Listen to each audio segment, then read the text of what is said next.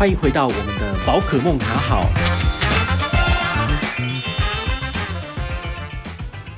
嗨，我是宝可梦，欢迎回到宝可梦卡好。那最近市场上有一个最大的消息，就是呃，数位账户的领头羊这个台新 Richart 数位账户，它又要再调降它的利率了哈。那这个呃，我觉得对市场上的影响其实是蛮巨大的，因为大部分的数位账户的权益都是只到六月三十号。好，那呃，现在领头羊开始来进行限缩权益的部分哈。呃，等一下那个权益会跟大家再仔细的谈一谈哦，说到底对你有没有什么影响？好，那我先讲一下对市场上的影响好了，就是很多银行都在观望，所以他这样子一说的话，其他人也有可能会跟进。哈，不过呢，现在又有另外一个情形也蛮有趣的，就是因为很多人都是把钱放在 Richart 数位账户嘛，那他现在就是一趴的这个利率比较难去拿到之后，有些人就会试着想要逃难、逃离、离开 Richard。那离开 Richard 的情形之下呢，呃，他就会有第二跟第三选择，可能是呃，比如说永丰大户数位账户，或者是上银 Cloud Bank 哈，或者是星光 OU 数位账户等等，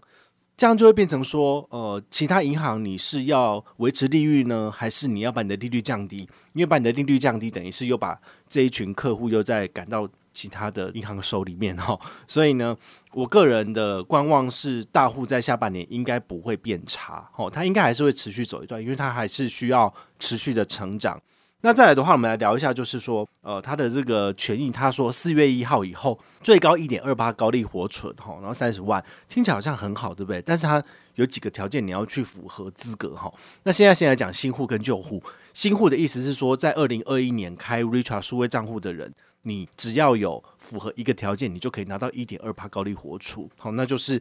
只要有 ACH，好，就是把每个月呢固定把你其他账号的钱呢，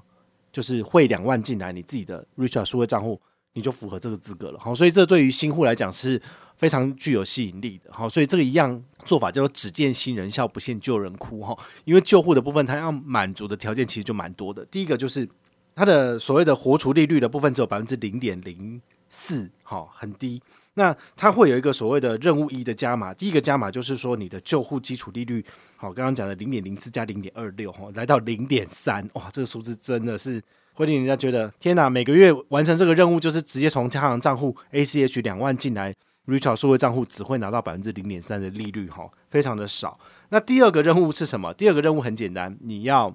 在他的外币账户里面呢，就是买两千美金，好，两千美金大概多少？接近六万块台币，好，那你也知道台币有高利活储，但外币可没有，好，所以你换成这个外币的部分，你这六万块是利息非常非常非常低的。那你钱呢，除了换完之外呢，你还要符合另外一个条件，就是它只有限前十五万名完成任务者。那也是说，你如果换的速度手脚比别人还慢，你可能就没有机会了。那再来就是。呃，台新的它这个数位账户的目前已经开户的人数已经达到一百七十多万哦，接近两百万了。那两百万里面只有十五万人符合资格，那这样子的话，其实它的数字是非常非常少的。也就是说，大部分的人其实是拿不到这个回馈的。好，所以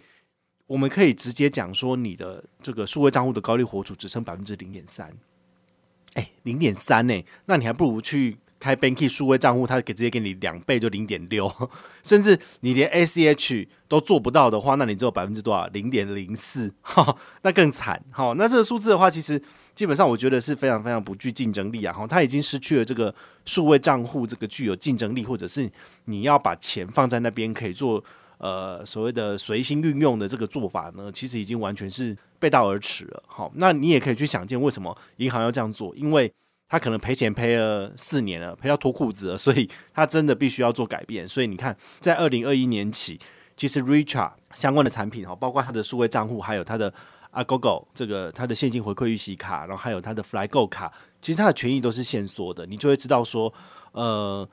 这个数位账户大概基本上就这个样子了哈，除非他有再找到新的 Sugar Daddy 哈，新的干爹或者新的预算，才有可能让他的权益再往上提升。不然的话呢，基本上大概就这样子，只会越来越差哈。所以你从呃台新他这三年四年的 Richard 数位账户的操作方式，你就可以发现一个 pattern 哈。它一个模式就是，它先撒币哈，然后吸引了大批的人进来之后呢，慢慢的权益线索，权益线索。其实你平心而论，你会觉得说，诶，它其实是把利率变好吧？因为本来是只有一趴三十万，但是它现在变成一点二趴三十万，只是它多了很多很多的条件，是你觉得你不想去做，或者是你真的有换钱了，但是你就是拿不到那前十五万名，那就是白搭了嘛。好，所以事实上的话呢，将来未来其他的数位账户也会遵照这样的模式去做，也就是说，他会先给你比较多的好康，那你进入他的这个金融体系之后呢，呃，可能过了两年三年，他的钱用完了，那你就离开。好，很多时候大概都是这个样子。好，所以消费者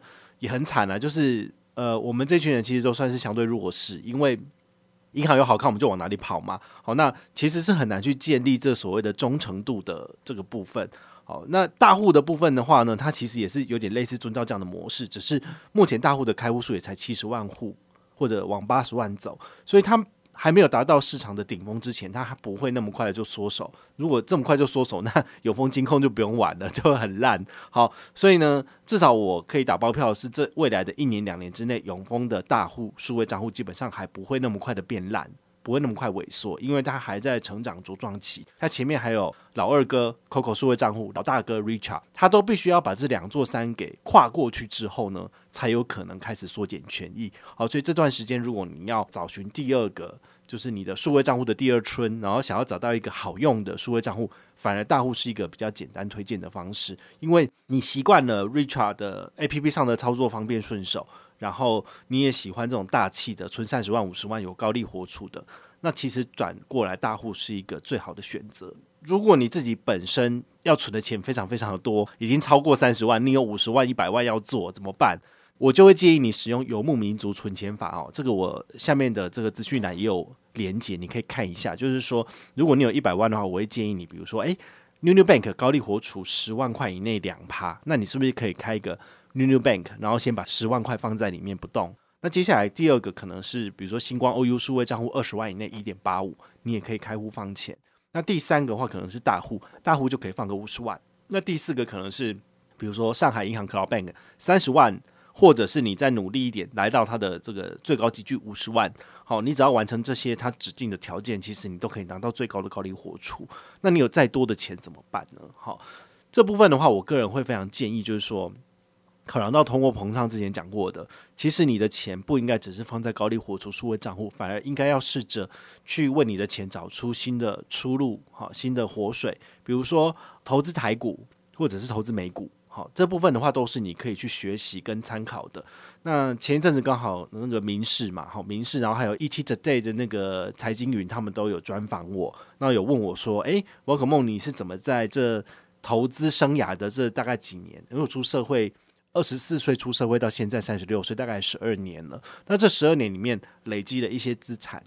一开始是以信用卡部落客，哈，就是信用卡达人的这个身份跟大家在网络上面分享资讯。但后来为什么会变成是呃所谓的指数化投资的信奉者，或者是呃这个所谓的呃被动投资，好，或者是零股？这个很简单，就是说，因为我希望我的收入能够经由市场的这个所谓的成长。参与全世界的经济成长，能够让我的钱就是越来越多嘛。那如果你的钱只是放在数位账户里面，它很可能就是只有领那一趴或一点一趴或两趴。但是平均而言，你的钱如果是放在台股的话，大概有七趴的报酬率。那你如果放在美股，有十趴的报酬率。所以我的做法会有一个方式很简单，就是比如说我平常的紧急预备金大概准备二十万，好，三十万我就放在一个账户里面，那这是不动的。如果我有出什么事情需要资金。调度的时候，这个钱是可以让我指引的，好，或者是我失业的时候，我这笔钱可以让我度过半年，好的找寻，就是呃下一份工作的这个所谓的缓冲，哈，所以金钱会给你你的心里面会有一个安定的感觉，所以这个紧急预备金是很重要的。那紧急预备金要多少钱？你可以自己去想一想，你一个月要花多少？比如说你一个月要花两万块，那你准备半年的紧急预备金就是二六就十二，好，就准备十二万到十五万放到你的账上，你就会比较安心。那你就可以比较正常的过你的生活，好，所以我会准备一笔钱放在我的呃账户里面，它是一个紧急预备金的状态。那再来的话呢，多的钱怎么办？多的钱我就会放到市场里面去。好像我绝大部分的资产都是放在美股，然后还有台股。那这投资绩效其实呃，我一直都有在我的平台里面跟大家分享。很多的证券分析师可能不敢给大家看他的这个投资绩效，但是我基本上我没在怕，因为 这对我来说也很无很很无趣的东西，因为他就是每个月定期定额，每个月就扣三千、六千、九千这样进去市场，这到底有什么难的？每个人都可以、啊。好，所以我的投资绩效，你看网络上也可以看得到。那这个东西也不是什么秘密，就是我没有要当冲，我也不是这所谓的投机客，然后就是带进带出怎么样？所以你如果照着我的方式做，其实。呃，两年三年，你拿到的投资绩效就跟我是一样的，差别就只差在说你用的是哪一个不同的券商，然后你的手续费高低而已。好，你只要找到成本最低、便宜、最最便宜，然后也是台湾或者美国值得信赖的券商，那你就可以进场。好，这其实没有什么困难的。好，所以呃，今天回到我们的 Richart 这个数位账户，它的这个权益限缩的这个问题也是一样，就是说，如果你只有三十万，然后你三十万放在这边，它的权益。就是改差了之后，你就觉得很难过、很心疼。那我觉得我们可以调整一下我们的心心里面的想法，或者是我们的观念，可以把它，比如说呃，找另外一个更好的去处，比如说大户数位账户。除此之外呢，也试着学习去投资，好让自己的资产成长。我觉得这反而是更重要的一件事情。那么，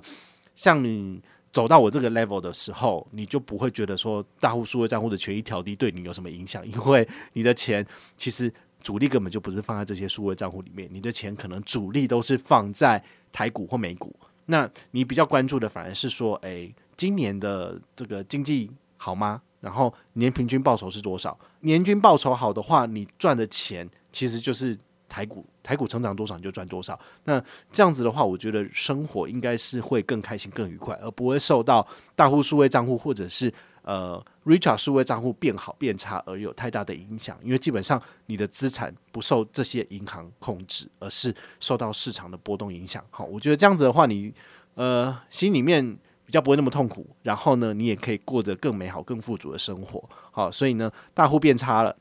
不重要，Banky 变差了不重要。Richart 变差了不重要，重点是你自己活得开心，这比较重要，好不好？我是宝可梦，我们下回再见，记得要给我五星评价哦，拜拜。